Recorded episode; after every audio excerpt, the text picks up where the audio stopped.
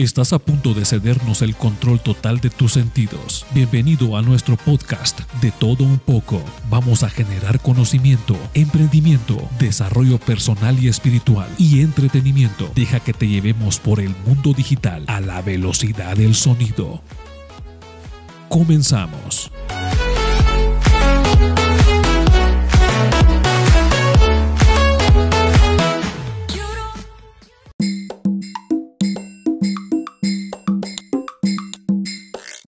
El podcast del día de hoy contiene un tema sumamente importante, un tema de actualidad, que posiblemente eh, tú no has logrado experimentar y has sido presa del el tema del cual eh, hablaremos en esta oportunidad. Vamos a hablar sobre lo que es la persuasión en el mundo del marketing, un tema impresionante, un tema que nosotros vamos a abarcar de una manera profunda y vamos a entender un sinfín de situaciones que sin duda alguna se mueven en el mundo empresarial, en el mundo comercial, en el mundo de los negocios hoy en día. En el mundo de hoy, la persuasión se ha establecido en casi todos los aspectos de nuestras vidas. Por supuesto que lo vemos en los anuncios con esos colores brillantes, lo vemos en los anuncios con esas imágenes espectaculares. Eh, también somos eh, sin duda alguna presa fácil de los discursos de los políticos, que también es parte de la persuasión. Esos discursos políticos emocionalmente cargados e incluso vemos la persuasión en la comunicación con amigos y familiares. Al principio tal vez ni siquiera éramos conscientes de que la persuasión estaba siendo usada en nosotros. Pero a través del estudio y la comprensión de la persuasión, al estar por tanto mejor equipados, es improbable que seamos víctimas de ella e incluso pudiéramos hasta utilizar sus técnicas para nuestro mejoramiento.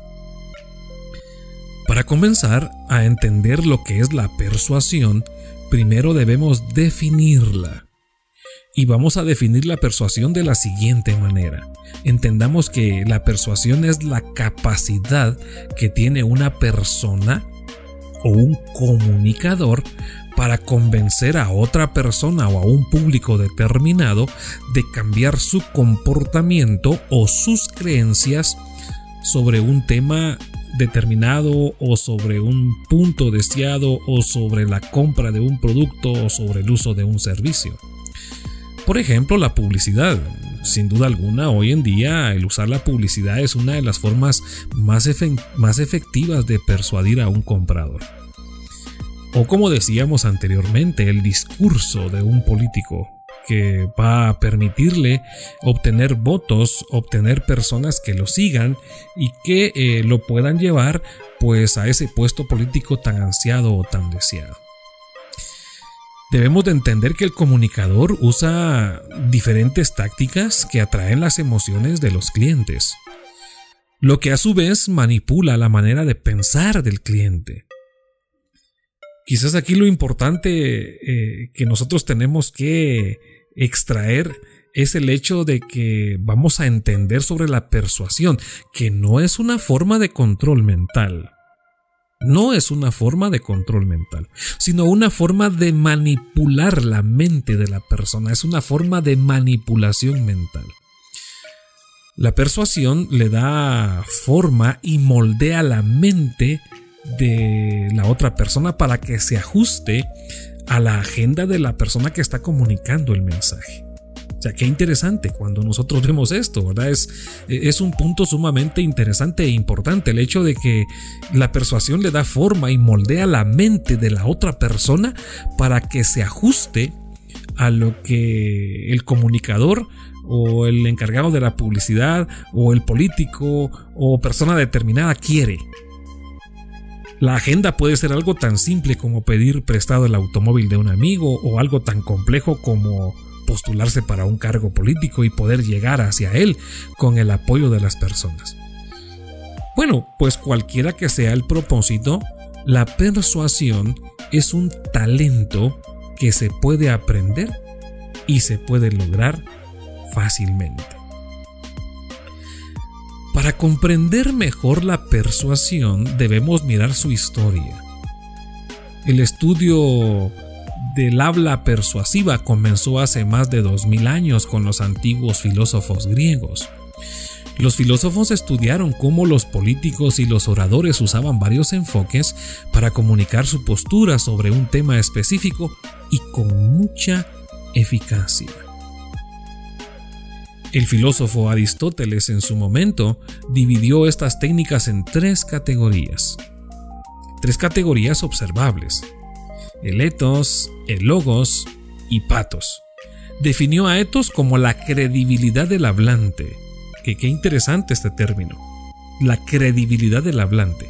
Él notaba de que las audiencias aceptaban más el mensaje de un orador si el orador se presentaba a sí mismo como un experto en el tema y si además proyectaba seguridad. Si el hablante mostraba algún signo de debilidad, nerviosismo, vacilación, tartamudeo incluso, la audiencia pasaría por alto el mensaje, un mensaje incrédulo.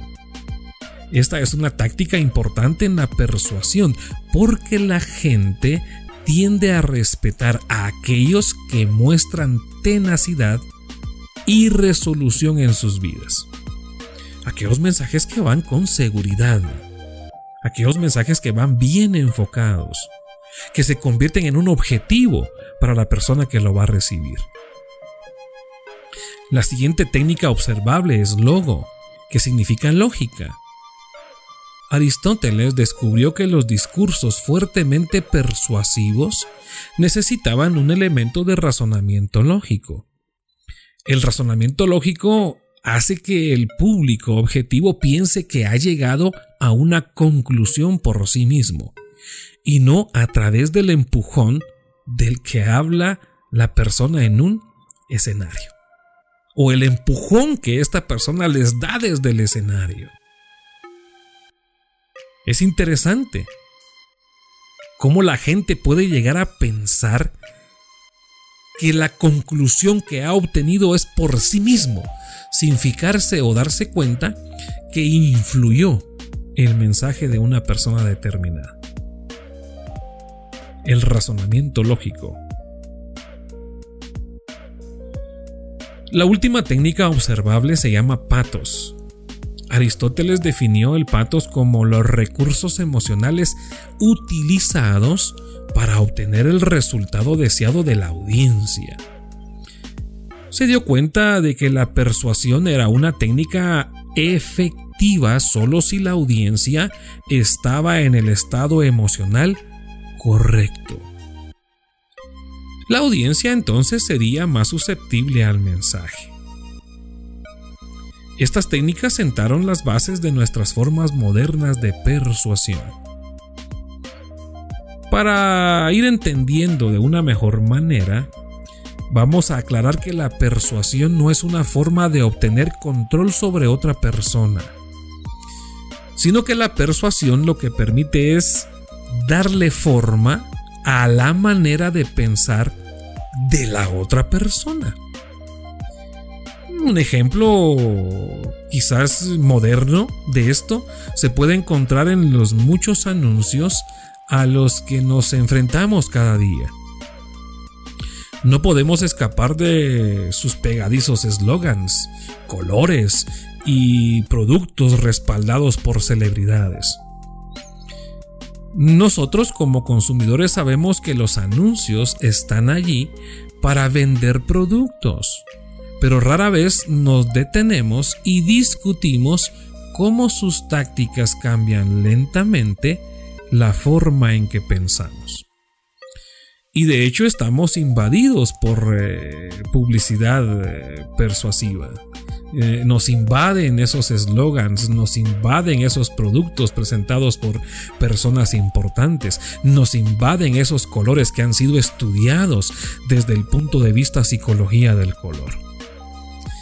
Y todo esto, al final de cuentas, permite que la persuasión sea un proceso efectivo en el público o en el público objetivo o en el asistente. Por ejemplo, piense en el último anuncio publicitario que vio en el último programa de televisión que usted pudo observar y que para usted haya sido de mala calidad. Los anuncios al principio suenan como ruido de fondo, mientras se contempla silenciosamente a sí mismo pagando más cada mes por una transmisión sin publicidad.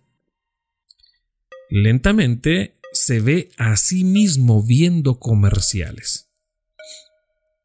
Antes de ese punto no tenía necesidad de nada de lo que estaban vendiendo, pero ahora las apetitosas imágenes de tacos o hamburguesas le hacen sentirse hambriento, necesitado de consumir algún tipo de alimento. Es posible que no haya tenido hambre antes, pero hay algo sobre esas imágenes que hacen que desee lo que están vendiendo. O quizás advierte que su personaje favorito del reality show de mala calidad está vendiendo esos productos. Le gusta ese personaje, entonces, ¿por qué no te gustaría algo que este personaje avala? ¿O por qué no consumirías algo que este personaje ofrece? Los anuncios pueden ofrecerle algo, algo exclusivo, algo importante, algo que ni siquiera sabía que quería al inicio y terminó consumiéndolo. Eso es persuasión. Hoy en día, un término sumamente importante en el mundo del marketing. Piense, por ejemplo, en el último político que vio dando un discurso. Se acercaron al podio con un aire de confianza y reposo o un aire de nerviosismo e incomodidad. Si el orador estaba seguro, ¿Escuchó lo que estaba diciendo? ¿Notó su lenguaje corporal? ¿Pudieron controlar y manipular efectivamente a la multitud con solo usar ciertos gestos? Si es así, es muy probable que ese político domine el arte de la persuasión. Los políticos piensan en todo lo que dirán y harán durante su discurso.